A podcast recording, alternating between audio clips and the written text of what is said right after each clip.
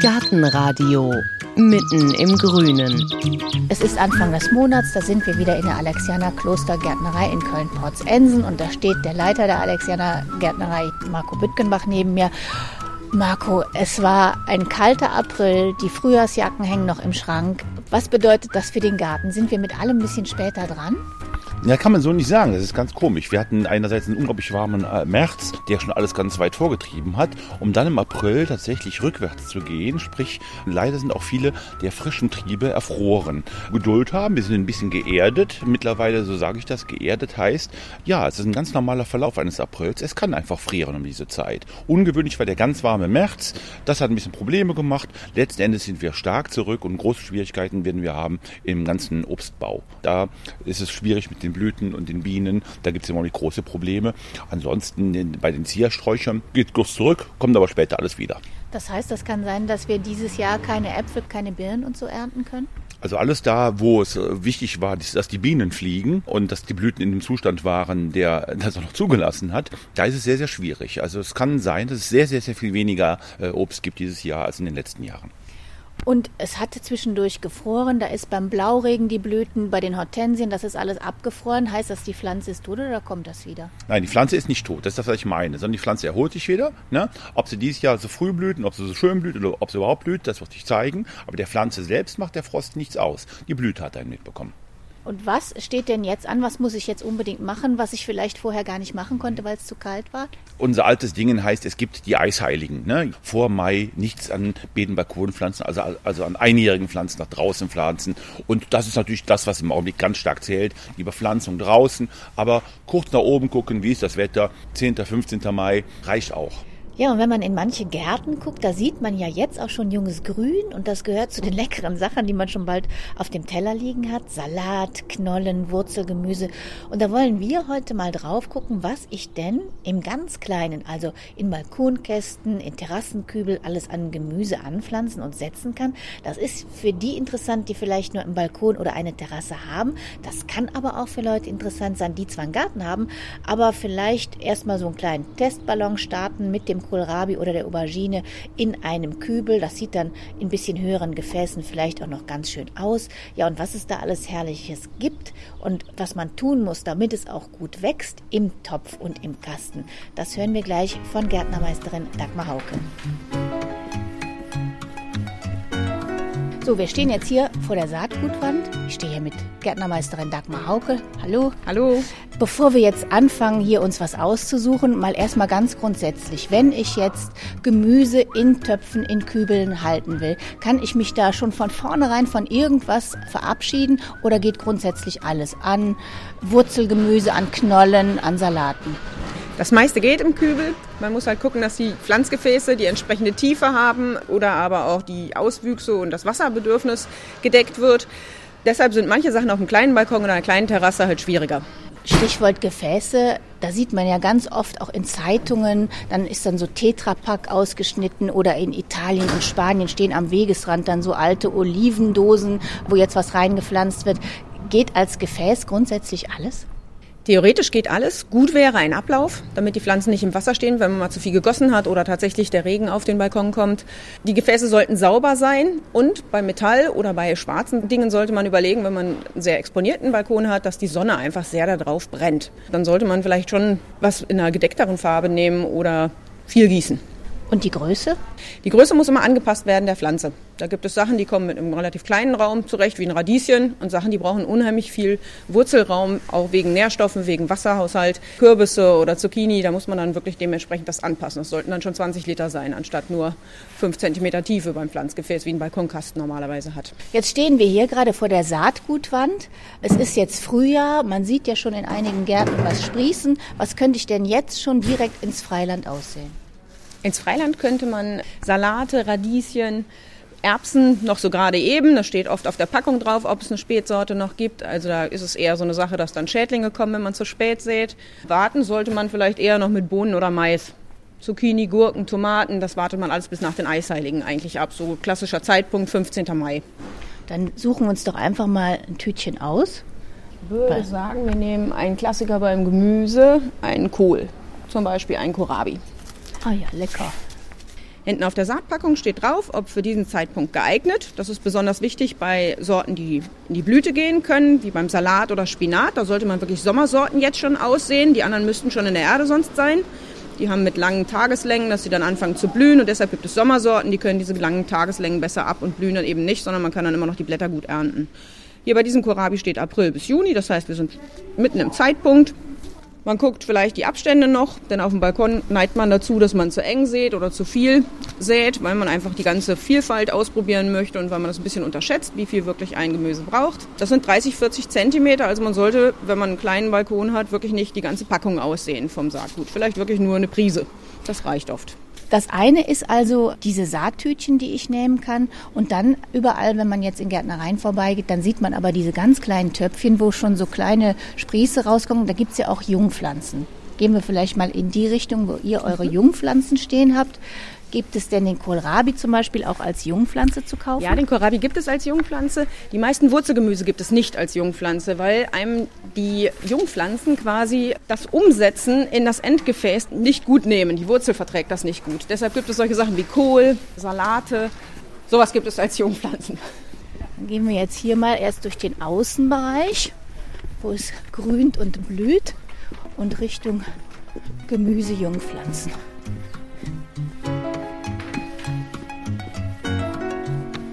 Ist denn, gerade wenn ich vielleicht Anfänger bin oder auf dem Balkon ja nicht viel Platz habe, da habe ich ja nicht so eine große Toleranz, dass irgendwas nicht funktioniert. Da möchte ich ja gerne, dass die paar Sachen, die ich pflanze im Kübel, auch was werden.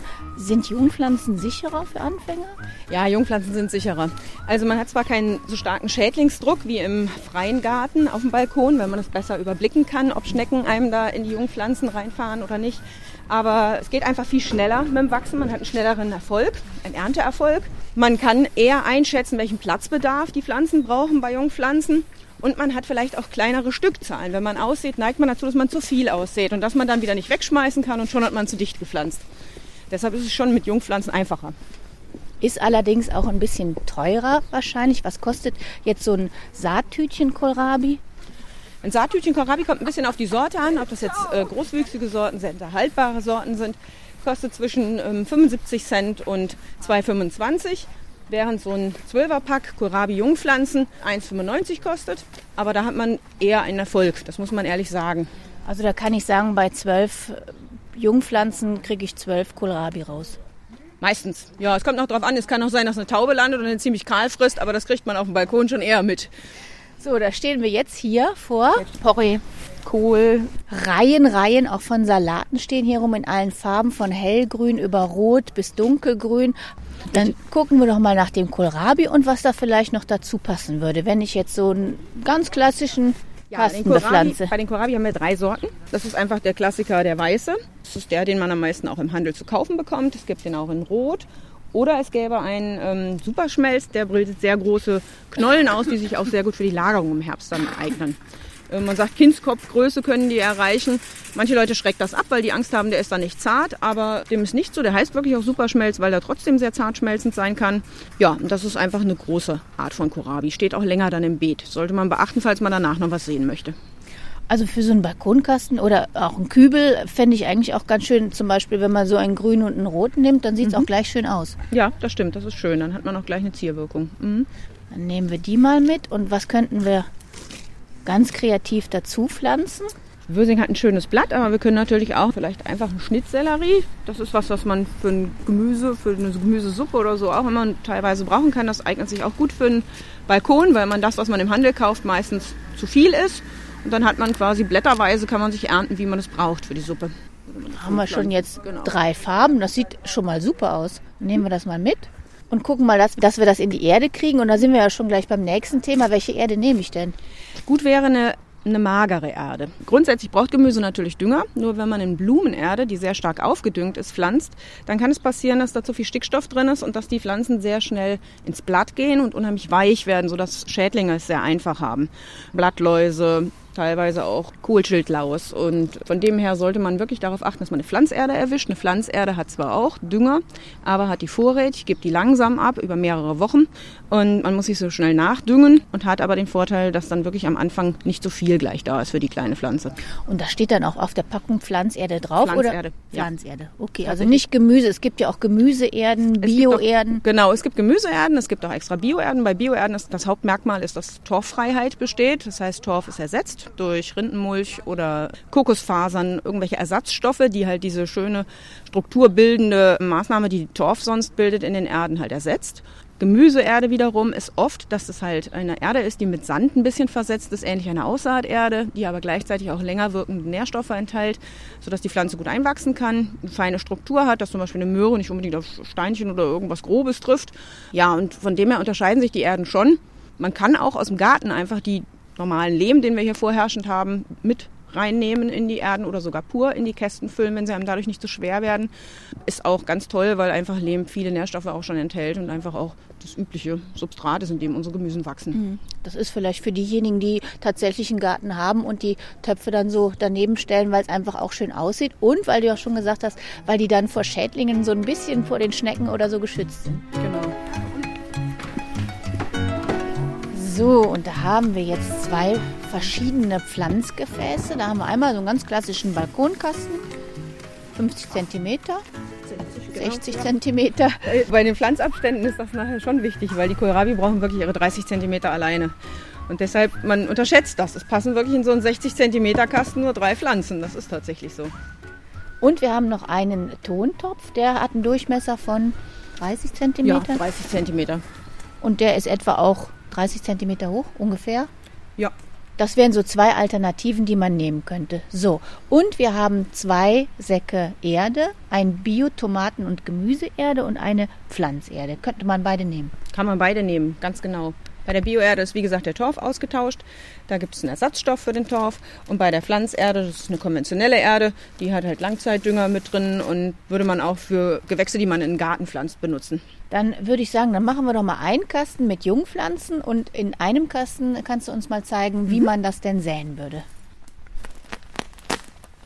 bisschen darauf achten, dass bei dem Kasten, wo man die Jungpflanzen nachher drin aussät, dass die Erde feinkrümelig ist, die großen Krümel zerdrücken. Wir haben uns jetzt erstmal den Balkonkasten vorgenommen. So, da kommt jetzt ein bisschen Erde rein. Der ist vielleicht zum Aussehen ein bisschen klarer, weil der eine gerade Linie vorgibt. Und jetzt säen wir in diesen Balkonkasten Kohlrabi. In dem Tütchen sind, ist meistens noch ein Tütchen, ein Keimschutztütchen, damit falls doch mal Feuchtigkeit an die äußere Verpackung kommt, innen drin aber dann keine Feuchtigkeit an den Samen kommt, damit er lange Keimfähigkeit behält. Machen wir ein kleines Loch rein in die Tüte, kippen uns den ungefähren Bedarf auf die linke Hand, so man Rechtshänder ist. da kommen jetzt etwa ein Millimeter große braune Kügelchen raus. Das ist schon relativ viele, das sind bestimmt schon 20 so, die man da sieht. Ja. Dann wird quasi in die Erde ungefähr ein Zentimeter tiefes Loch gedrückt. Das klappt, wenn die Erde feinkrümelig ist, ruhig mit dem Handrücken. Und dann versucht man, ja, halber Zentimeter Abstand, die Körner reinzulegen. Nicht jedes Korn wird was. Wahrscheinlich sind es viel zu viele, wenn die so dicht gesät werden. Aber da muss man die kräftigsten Pflanzen vielleicht später nochmal umsetzen oder rausreißen, verschenken. Oder als junges Gemüse quasi mit in den Salat schneiden. Das funktioniert auch bei Kohlrabi. Ach, da könnte ich auch die Blätter als erstes Ganz essen. genau. Man könnte quasi die jungen Pflanzen, die zu viel sind, einfach als kleine Keimlinge mit in den Salat tun. Hat man nochmal so eine Kohl-Nuance drin. So, das ist es schon. Sieht man sehr schlecht auf der dunklen Erde Kohlrabi, weil die selber dunkel sind, die Samen. Da sollte man mit der Fingerspitzen halt wirklich versuchen, ein bisschen Gefühl reinzubekommen. Hinterher wird die Rille zugedrückt. Mit den Seiten, die man vorher ja zur Seite gedrückt hat. Also einfach die Erde wieder drauf, festdrücken. Das ist wichtig, damit der Samen Bodenschluss bekommt, damit er auch wirklich an die Nährstoffe und an das Wasser rankommt, was nachher im Boden drin ist. Und festdrücken auch, damit eventuell nicht irgendwelche Tauben oder andere Vögel, die da drin gern scharren, die wieder freilegen können. Also ein bisschen festdrücken ist sinnvoll. Gießen. Angießen als letztes, genau, so dass wirklich das ganze Substrat bis unten hin nass ist. Wichtig ist, dass auch deshalb im Topf wirklich Löcher drin waren, damit das Substrat durchflossen werden kann und dann auch abfließen kann und nicht die Samen lange Zeit im Wasser stehen. Und dann keimt das eigentlich binnen einer Woche, sieht man meistens schon die ersten. Man kann nicht die essen.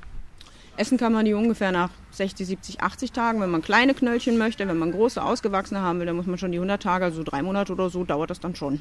Mai, Juni, Juli.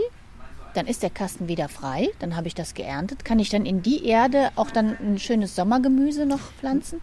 Könnte man machen, wobei man dann darauf achten muss, dass es nicht wieder Kohl ist. Kohl ist recht stark zehrend, das heißt, braucht wieder neues Futter. Dann müsste man entweder neue Erde zumischen oder nochmal aufdüngen. Man sollte sowieso gucken, meistens ist in diesen Erden in den Gefäßen, dass die schrumpfen, dass die quasi zusammensacken, weil die Pflanze auch Nährstoffe verbraucht, dass es einfach weniger wird. Und das, was gesackt ist, sollte sowieso aufgefüllt werden. Okay, also da kommt dann ein bisschen neue Erde drauf, wenn dann neues Gemüse dann in denselben Kasten kommt. So, dann haben wir jetzt noch den anderen Topf.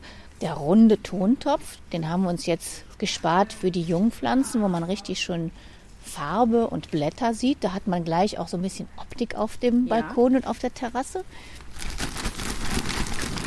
Ja, da geht natürlich viel mehr Erde rein. Ja.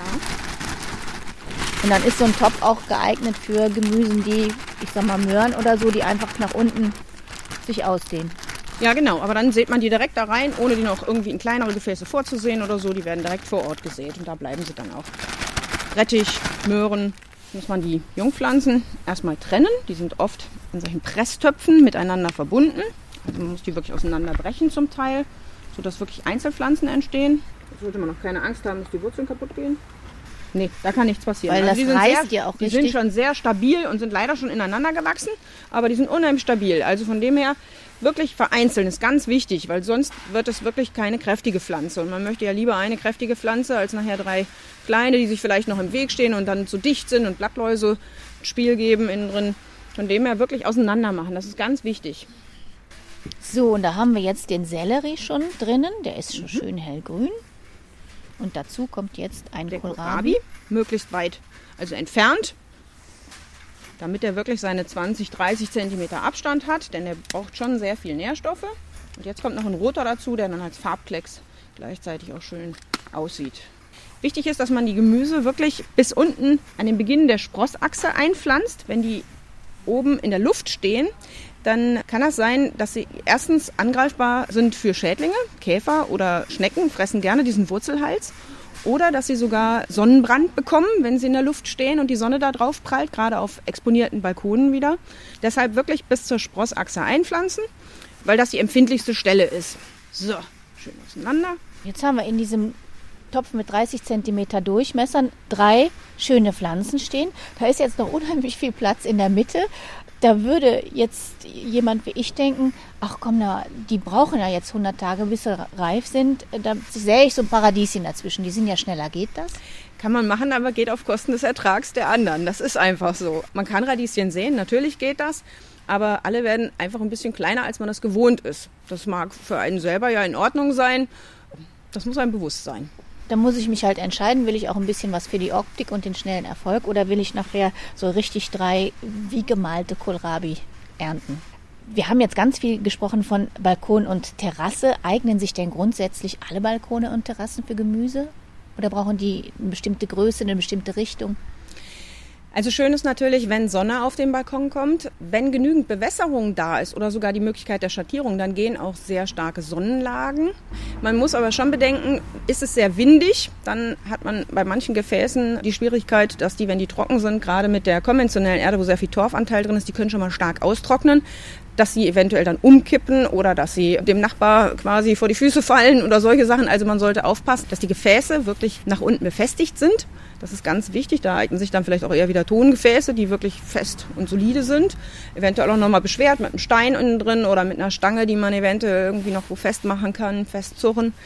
Gießen ist ein ganz tolles Thema, wirklich, wenn der Wind stark reinhaut in den Balkon. Grundsätzlich ist Wind aber kein Zeichen, dass es Schwierigkeiten geben müsste. Ganz im Gegenteil, für manche Schädlinge ist Wind sogar unattraktiver, als wenn ich jetzt einen sehr geschützten Balkon habe, wo nie der Wind durchgeht. Gerade überdachte Balkone oder so. Da können sich Schädlinge ganz wunderbar ausbreiten, weil das so ein Kleinklima gibt, was, was einfach denen sehr nützlich ist, wo es warm ist, eventuell Feuchtigkeit sich auch länger hält im Frühnebel oder so.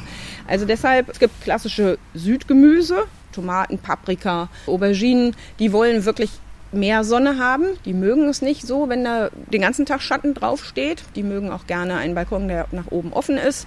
Während Salat und Kohlrabi auf einem halbschattigen Balkon schon klarkommt. Aber drei bis vier Stunden am Tag Sonne wäre schon gut. Und jetzt haben wir gerade schon gehört, es gibt ja Gemüse, das unheimlich groß wird. Ich muss ja auf einem kleinen Raum auch immer sehen, dass vielleicht eine Pflanze mehrere Funktionen hat. Könnte ich denn mit Gemüse mir auch so einen kleinen Sichtschutz bauen?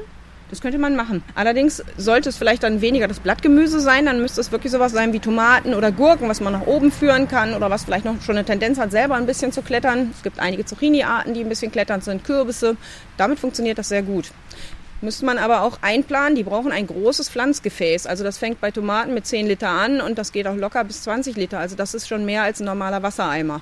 Da braucht man wirklich sehr viel Erdvolumen, weil die Pflanzen sehr viel Wasser brauchen und, und einfach auch eine sehr große Ausbreitung haben. Gerade Kürbisse und Zucchinis werden sehr breit. Da sollte man einen Quadratmeter für die Pflanze schon einrechnen.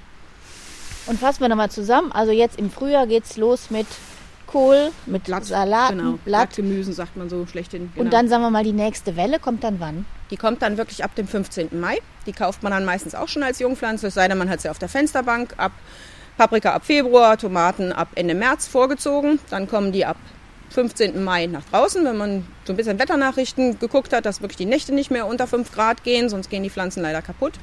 Und dann kommen quasi die Südgemüse mit nach draußen. Die muss man wiederum dann wirklich sichern gegen Umstürze in die Höhe, fest ähm, klammern, irgendwie sichern. Ja, das ist die nächste Welle. Und irgendwann im Sommer kippt das dann quasi ins Wintergemüse. Das sind dann meistens Kohlrabi-Arten, Rosenkohl, Feldsalat, solche Sachen, die könnte man auch im Kübel vorziehen, die dann im Juni ausgesät werden oder als Jungpflanze gesetzt werden und die dann quasi bis in den Winter reinstehen. Es kann aber auch ein Spinat oder ein Mangold sein. Also da gibt es so einiges. Winterrettich, da kann man auch dann wieder quasi so eine zweite Welle von Gemüse sehen. Wenn ich mal so eigene Kartoffeln hätte, geht das auch im Kübel? Ja, Kartoffeln funktionieren sogar sehr gut. Mit Kindern ist das immer eine schöne Sache, wenn man die in den Kübel pflanzt und dann nachher zusammen ausbuddelt. Das sollten dann aber wirklich schon 20 Liter Kübel sein, weil so eine Pflanze ja eigentlich nach oben immer wieder ein bisschen Erde nachgefüllt haben will. Also dieses Anhäufen, was der Bauer mit dem Flug oder mit dem ähm, Schar macht auf dem Beet, fördert quasi die Knollenbildung im oberen Bereich der Pflanze und das sollte man quasi im Topf auch nachmachen. Da gibt es auch die Möglichkeit, dass man einfach einen Pflanzerdesack oben anritzt, eine Kartoffel tief reindrückt und dann, wenn die Erde zusammengesackt ist, nach oben wieder ein bisschen Erde nachfüllt und quasi die, die Kartoffel wächst im Sack oder die Kartoffel wächst im großen Eimer. Das geht sehr gut. Das heißt, wenn ich jetzt Kartoffeln gerne hätte, dann muss ich die immer auch bei ihrem Wachstum begleiten. Also ich muss immer gucken, wo kommt Muss die man raus. nicht, aber es wäre schön und es würde auch mehr Knollen geben.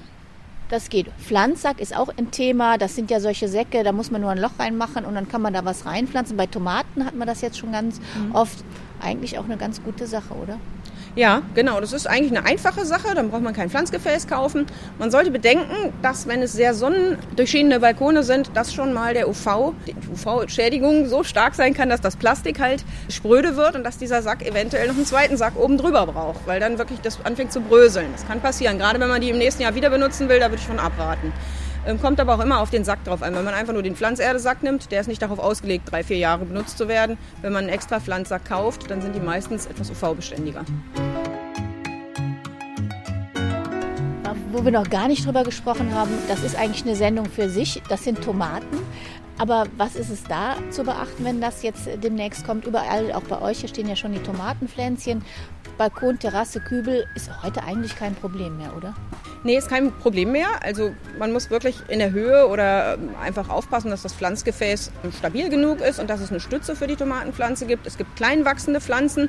Da werden immer wieder die Balkontomaten angeführt, wobei man wirklich sagen muss, die sind im Geschmack leider nicht so gut wie die großschossigen Pflanzen. Es gibt aber auch determiniert, also kleiner wachsende Pflanzen, die irgendwo bei 60, 80 Zentimeter dann wirklich aufhören zu wachsen. Das sind besondere Sorten. Also da gibt es alles. Da gibt es von Cocktail über normale Salatolate bis hin zur Fleischtomate wirklich sehr viele Sorten. Wenn man kein Dach über dem Balkon hat, sollte man vielleicht auf ein bisschen Braunfäule, Unempfindlichkeit achten. Da gibt es aber auch spezielle Sorten für. So, jetzt haben wir ja schon ganz viele, auch die Klassiker. Kartoffeln haben wir drüber gesprochen, über Kohl. Bei Salat habe ich noch eine Frage. Eher Kopf- oder Pflücksalat für so kleine Kästen und Kübel? Das ist ja so ein bisschen auch eine Sache, bin ich derjenige, der viel Salat isst und gerne verschiedene Sorten, dann würden sich Pflücksalate eignen oder halt sehr dicht gepflanzter Eichlaub- oder Lollo-Rosso-Sorten, wo man einfach Blätter abzupft und die immer weiter wachsen. Oder bin ich lieber der, der sagt, nee, wir machen das einmal am Wochenende und dann essen wir einen richtigen Salat und ernten wir einen Kopf und dann ist gut. Also für einen Balkonkasten ist natürlich Schnittsalat sehr schön, wenn man den in Reihe säen kann und dann immer sich die Menge, die man braucht, abzupft und der Rest wächst wieder nach. Also deshalb denke ich, dass auf dem Balkon Schnittsalat schon wirklich eine feine Sache ist. Da könnte man sich auch noch eine Ecke Rucola dazu sehen oder so und das dann immer einfließen lassen in die Salate, wie man sich die gerne mischt. Gibt es denn auch immer mal wieder neue Sachen, die man ruhig mal ausprobieren sollte, die jetzt nicht so die Klassiker sind? Wir stehen hier zum Beispiel gerade vor Artischocken, wären die auch geeignet? Man kann Artischocken nehmen, wobei Artischocken schon wirklich sehr große Pflanzen werden. Ich weiß nicht, wer das kennt, aber die werden schon mindestens einen Quadratmeter brauchen die. Das ist ein großes Distelgewächs. Das heißt also, es ist auch nicht sehr angenehm, wenn man an die Blätter anstößt. Grundsätzlich ist der Balkon vielleicht für die Artischocke in unseren Breiten sogar sehr gut geeignet, weil es Winterschutz gibt mehr als ausgepflanzt, denn ausgepflanzt sind sie oft nicht winterhart, weil sie mit dem nassen Wetter nicht klarkommen. Könnte man machen, Artischocke, aber es gibt auch ganz viel andere tolles Gemüse. Es gibt kleine Auberginen, die sind ganz toll geeignet, die Sorte Ophelia oder so gibt es da. Die hat kleine Früchte, die auch wirklich ausreifen, wo man diese lila Blüte hat und wo dann hinterher die Frucht wächst. Das ist als Eierfrucht einfach auch sehr schön anzugucken. Es gibt verschiedene Snack-Paprika-Arten. Es gibt wirklich ganz viel neues Gemüse, was auch wirklich darauf gezogen ist, Minigurken, dass der Kunde einfach so eine Naschfrüchte immer mal wieder findet und einfach gern auf dem Balkon einfach zwischendurch was isst. Jetzt ist dieses Gemüse ja nicht so lange in der Erde drin. Die Erde ist neu. Das heißt, ich muss jetzt düngen oder so eigentlich nicht, während die jetzt die paar Wochen da drin sind. Also die ersten vier Wochen würde ich gar nichts machen. Und dann würde ich so ein bisschen das danach richten, wenn die Pflanze schön grün ist im Blatt, dann ist das, oder in dem Fall bei einem roten Kohlrabi natürlich rot, dann ist das eigentlich immer ein Zeichen, der Pflanze geht es gut. Also man kann nachdüngen, man sollte sich aber bewusst sein, wenn man zu viel düngt, schadet man der Pflanze. Wenn man mineralische Dünger nimmt, ist das leicht gegeben, dass einfach der Salzgehalt zu hoch ist und dass die Pflanze darunter leidet. Deshalb sind organische Dünger eigentlich zu bevorzugen. Die können schlecht von der Pflanze im Übermaß aufgenommen werden. Man kann natürlich auch mit, mit organischer Substanz überdüngen sei es äh, Kot von irgendwelchen Vögeln oder irgendwas, das, das kann auch zu viel werden. Das würde sich auch durch Aufhellen der Blätter sichtbar machen. Es brauchen eigentlich diese Gemüsepflanzen aber nicht so viel Dünger, wie wenn sie extreme Supermarktgrößen und Stärken und Schönheit bekommen im Feld. Dann werden sie stärker gedüngt, als sie das im Hausgarten oder auf dem Balkon brauchen. Und die Inhaltsstoffe sind einfach bei einer nicht so sehr gedüngten Pflanze höher. Und welches sind wirklich jetzt mal so ähm, die, die Gemüsearten, das, geht immer wirklich. Da geht einem dann das Herz aus, wenn man das vielleicht auch zum ersten Mal macht. Wo kann ich echt nichts verkehrt machen?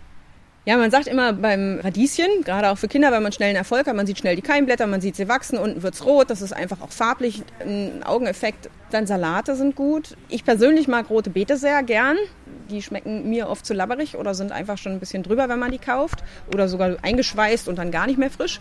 Tomaten sind immer klasse, weil Tomaten einfach viel geben und der Geschmack deutlich über dem Supermarkttomaten meistens liegt. Paprika ist auch sehr schön, weil man es direkt vom Strauch isst. Man isst mehr, als man üblicherweise im Kühlschrank liegen hat. Das ist einfach so. Gurken ist auch schön, wobei bei Gurken dann wiederum die veredelten Sorten einfach den hohen Ertrag bringen, dass man wirklich was von den Pflanzen hat. Ich merke, ich schwärme. Also von dem her, es könnten alle Sorten sein. Aber ja, die Klassiker sind natürlich Salat, Kohlrabi, Radieschen und Tomate dann. Und wenn ich jetzt vielleicht zum allerersten Mal Kohlrabi habe oder Salat oder Radieschen oder so, wie erkenne ich denn, ob das jetzt auch endlich reif ist? Ich erkenne es einerseits daran, ob es äh, groß genug ist. Also wenn ich sage, ich möchte jetzt Radieschen essen und die sind klitzeklein, die sind ein Fingernagel groß oder so, dann, dann sind die eben reif. Also bei Gemüse gibt es da nicht zu groß. Es gibt höchstens, dass es irgendwann so reif ist, dass der Zuckergehalt einfach zu hoch ist und wenn es dann regnet, dass es platzt. Das ist bei den Tomaten so, das ist bei den Kohlrabi gerne so. Da sollte man aufpassen, also so im Sinne von ernten, bevor es überreif wird. Aber grundsätzlich spricht nichts dagegen, Gemüse auch klein zu ernten. Also wenn ich sehe, die Möhren, die ähm, ziehe ich mal raus und die sind jetzt vielleicht fünf Zentimeter lang und wenn ich meine, ich muss die jetzt essen, dann ist das okay. Genau, dann ist da, das in Ordnung. Da verderbe ich mir nicht den Magen oder so. Nein, da verdirbt man sich nicht den Magen. Da gibt es keine Unreife in dem Sinne. Dagmar Hauke, vielen Dank. Gerne. Gartenradio. Jetzt noch mit dem ganz besonderen Gartentipp der Alexianer. Und der kommt jetzt nochmal von dem Leiter der Alexianer Klostergärtnerei von Marco Büttgenbach ja, Mai ist traditionell starker Wachstumsmonat. Einerseits hatten wir natürlich, wie wir schon gesagt haben, ein bisschen Pech letzten Monat mit den Frösten. Einfach jetzt nochmal vernünftig düngen, auch nachdüngen, vernünftig wässern, damit nochmal neues Grün anständig draufkommt und dann erholt sich die ganze Sache wieder. Und das war's heute schon wieder aus der Alexianer Klostergärtnerei in Köln-Porzensen. Wie immer können Sie die Tipps nachlesen, auch auf unserer Internetseite auf gartenradio.fm. Und nach diesem Ton aus dem Garten sagen wir Ihnen auch, wie es in der nächsten Woche weitergeht. Gartenradio Gezwitscher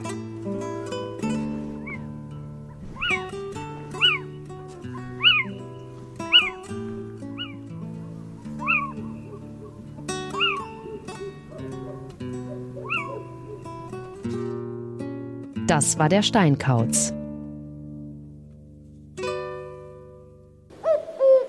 In der nächsten Folge hören Sie Der Garten als Labor der Zukunft. Die internationale Gartenschau in Berlin will mehr sein als nur eine Blumenschau. Aquaponik, also ein Modell, kleine geschlossene Nährstoffkreisläufe zu simulieren, zu erzeugen. Hier geht es also darum, dass hier in den Becken Fische gehalten werden und aus daraus entstehenden Nährstoffe im Wasser dann zur Bewässerung dieser Wand genutzt werden können, sodass also im Garten ein Nährstoffkreislauf kleinen, ja, äh, simuliert wird oder wenn Sie so wollen, erhalten bleibt, was ja heute nur noch sehr selten gelingt.